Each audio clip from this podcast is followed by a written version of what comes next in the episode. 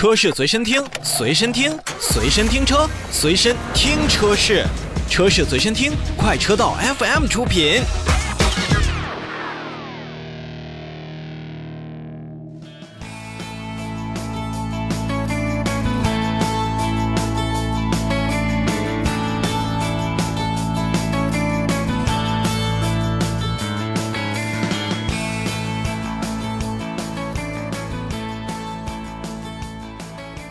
下面让我们来说说新车。在结束的成都车展之上呢，长城汽车的展台虽然不是连接成为一个整体啊，但是像哈弗、皮卡、魏、坦克、欧拉等等子品牌的展台，如果把它们的面积加在一起，绝对是近年来成都车展单一集团面积最大的。那相比起这几天，我相信被围观最多、被提及最多的坦克展台，其实，在车展之上呢，长城汽车还为很多的消费者，包括，呃，咱们成都当地的朋友们带来了更多的新车新技术。你比如说，十三点五万元起售的欧拉好猫的 GT 木兰版。其实，若论本届成都车展上哪个展台最懂女人，布置最为贴近女性，以及展台活动更是以广大女性消费者为中心，那一定是非欧拉莫属。那车展的时候呢，好猫 GT 木兰版也是上市了，补贴后的价格是十三点五万元。在车展开展之前呢，那个时候欧拉好猫 GT 木兰版就已经开始了自己的预售。而三年而立的欧拉呢，也是在成都车展上用一场闺蜜局开启了大幕。那么在欣赏这个闺蜜局之前呢，还是有必要花点时间来跟大家再说一说，在成都车展之后，欧拉的一些呃展台上的一些情况。毕竟啊，新车还是主角的。你比如说，在呃成都车展上，欧拉展出了是芭蕾猫、木兰、樱桃猫、朋克猫。啊，好猫 GT 啊，樱桃猫、闪电猫、朋克猫、芭蕾猫，以及一直热销的这种黑猫、白猫、好猫，多达八款车型都是在展台上有所亮相。那在外观上看呢，欧拉好猫 GT 木兰版呢，依旧是采用了复古未来主义的一个设计。为了更好的营造出运动氛围，也更多的采用了仿碳纤维的装饰件进行了外观覆盖。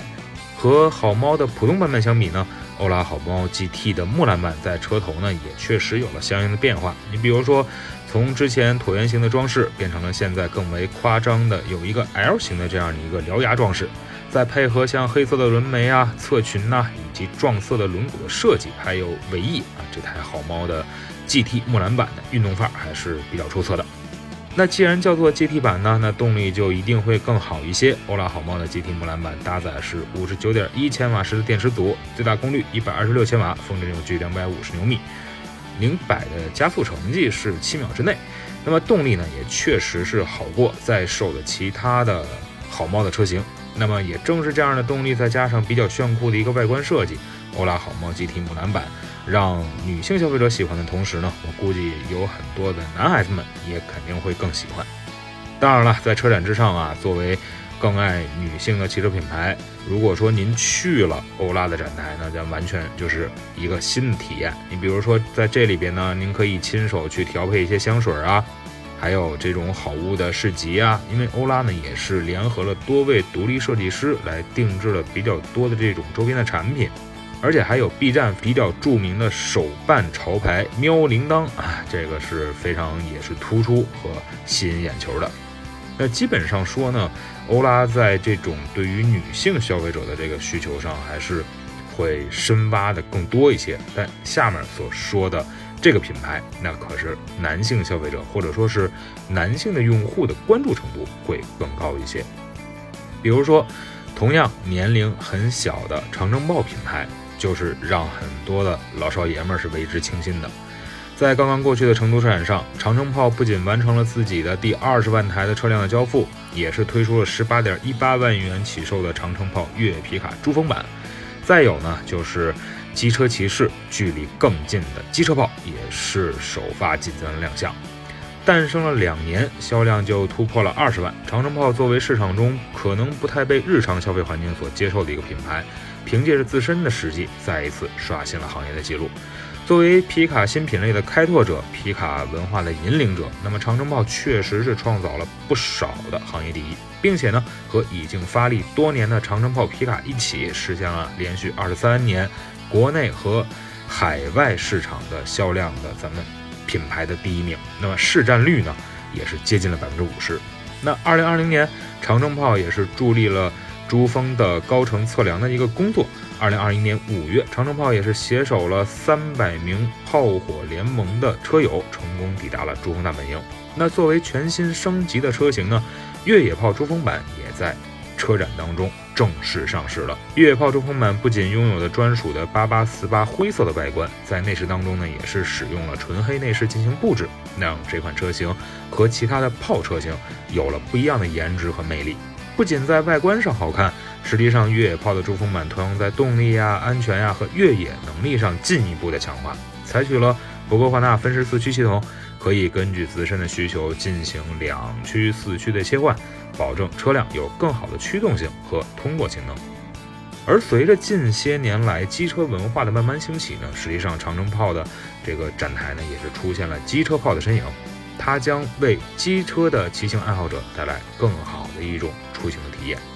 从尺寸上看呢，机车炮在尾箱处是进行了加大，它的尾箱的尺寸呢是长宽高分别是两千四百八十毫米、一千五百二十毫米以及五百三十八毫米。那承载能力更大，还可以通过单人操作将这个机车滑移上车，并且呢采用专用的固定架，保证了车辆行驶当中机车的平稳牢固。珠峰版机车炮再加上之前所亮相的火炮、电装炮、铝装炮、龙弹等等车型。站在二十万辆的一个新起点，长征炮品牌呢，在车辆的品类当中也是不断延展的，可以用更加丰富、更加多元的产品，给咱们的皮卡用户带来更多的这种全场景的皮卡车生活，也势必呢会引领中国皮卡行业继续的向前去发展。那另外呢，就是本届车展当中啊，作为唯一一家参展的电池企业，蜂巢能源是发布了自己的无钴电池进行量产装车，而搭载无钴电池的首款车型的欧拉樱桃猫也是进行了亮相。哎，可能就会有朋友说了，这不是一个完全独立的企业吗？怎么和长城汽车又有了联系？实际上啊，这个。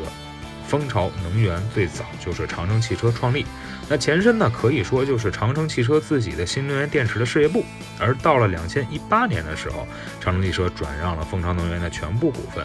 目前呢，蜂巢能源和长城汽车属于更加紧密的合作关系。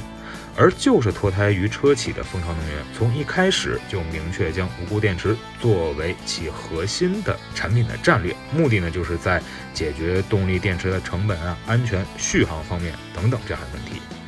实际上啊，目前咱们全球的钴资源的储量呢，仅为七百一十万吨，